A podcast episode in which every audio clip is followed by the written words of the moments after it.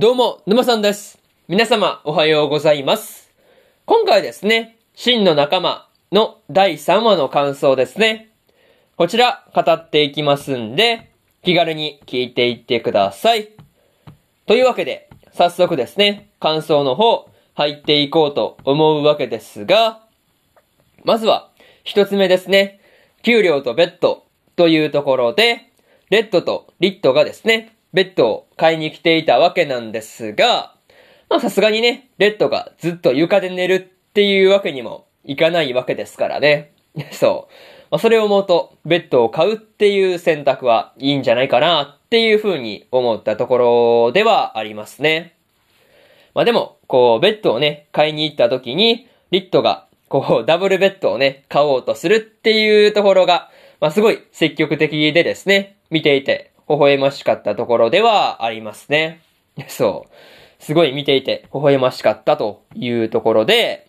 またね、店員の対応がですね、レッドの時とリットの時で違っているっていう話もね、出ていたわけなんですが、まあ、リットがね、可愛いからこう、サービスしていたりするんじゃないかなっていう風にね、まあ最初は勝手にね、そういうこと思っていたりしたんですが、まあ、純粋にね、こう、商品を値切って買う客なのか、まあ、いいねで買ってくれる客なのかっていうところの、まあ、違いだったっていうところはですね、なかなか面白いところではありましたね。そう。確かにそれを言われたらね、いいねで買ってくれる客の方を重宝、まあ重宝でかね、大事にするよねっていう話ですからね。そう。まあ、すごい納得感があったわけなんですが、まあ他にもね、リットの給料についてもですね、話が出ていたわけなんですが、まあ、リットが同居するっていう風に言ったのはですね、レッドにこう給料の面でこう気を使わせないようにしたいっていうね、狙いがあったんだっていう風に、レッドがね、こう完全に誤解してしまっていたわけなんですが、全然ね、そういう裏の目的とかがあったわけじゃないんだぞっていうところをね、まあこう気づく日が来るのかなっていうところがね、まあちょっと心配にはなったかなという話ですね。まあそういうところで、まずは一つ目の感想である、給料とベッドというところ終わっておきます。で、次、二つ目の感想に入っていくんですが、家具を得ることというところで、タンタの友達のアルがですね、家具を得るっていうことを恐れていたわけなんですが、レッドがね、相談に乗ったおかげで、まあ笑顔が戻ったっていうところはね、まあ一安心っていう感じでした。またね、こう、アデミが喧嘩っ早くなったのは、バーブローラーの過去の影響だっていう風に言われていたわけなんですが、まあその過去っていうのはね、メリットばかりではないっていうところがね、まあ今回の話から、まあよくわかってくるところではありましたね。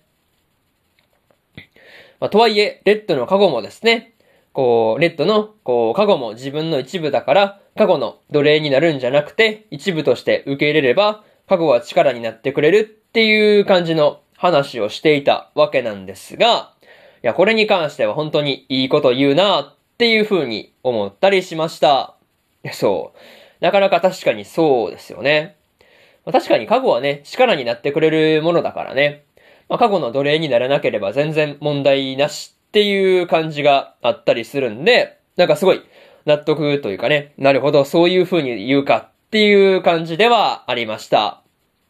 あとはね、この時の過去の話を聞いて、レッドをパーティーから追い出したアレスのね、態度とかも、なんていうかね、こう、過去によるものというかね、まあ、過去によるその悪い面での影響だったりするのかなっていうことを思ったりもしました。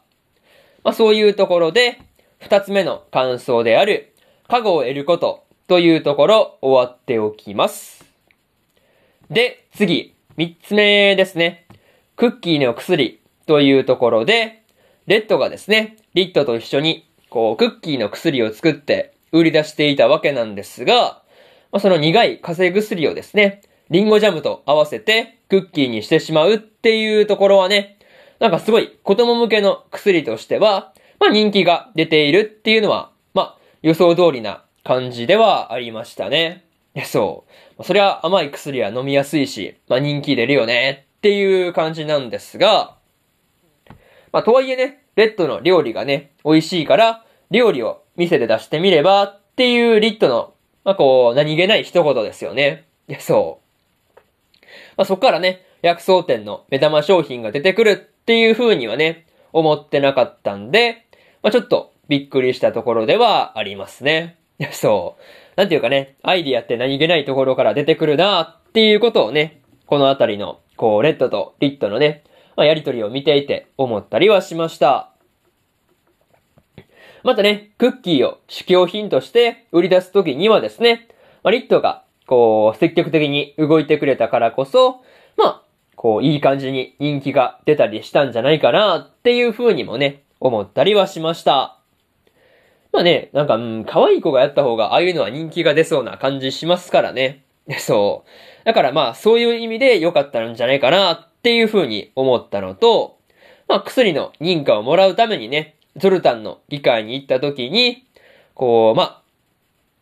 麻薬がね、広がっているっていう話とかも出ていたりしたんで、まあちょっとそこはね、気になるところではありますね。まあそういうところで、三つ目の感想である、クッキーの薬というところ終わっておきます。で、最後にというパートに入っていくんですが、今回はですね、レッドがリッドとの同居生活をこう始める準備をしたりとか、レッドの薬草店の目玉商品が誕生したりしていたわけなんですが、まあ見ていて平和ですごいほっこりする話ではありましたね。またね、今回で過去についての話をね、詳しくやってくれたっていうのは、ものすごくありがたかったわけなんですが、レッドとかね、他の勇者パーティーの過去には、どんな影響があったりするのかなっていうところで、ま、ちょっとね、そういうところを知りたいなっていうふうに思ったりはしました。あとはね、勇者パーティーの中でも、こう、アレスと他のメンバーでの衝突がね、起こっていたわけなんですが、まあ、ルーティーからですね、レッドを探しに行くっていう許可をもらったダナンがですね、まあ、いつゾルタンにたどり着くのかなっていうところも気になるところではありますね。まあ、そういうところで、今回の真の仲間の第3話の感想ですね。こちら終わっておきます。で、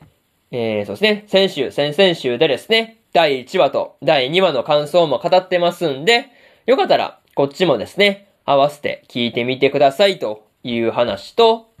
今日ね、他にも3本更新しておりまして、コミさんはコミュ障ですの第3話の感想と、白い砂のアクアトープの16話の感想、そしてですね、スカーレットネクサスの17話の感想ですね。この3本更新してますんで、よかったらこっちの3本もですね、合わせて聞いてみてくださいという話と、明日はですね、最果てのパラディンの第2話の感想と、セレクションプロジェクトの3話の感想、そしてですね、異世界食堂の2期の3話の感想ですね。この3本更新しますんで、よかったら明日もですね、ラジオの方聞きに来てもらえると、ものすごく嬉しいですというところで、本日2本目のラジオの方終わっておきます。以上、沼さんでした。それじゃあまたねバイバイ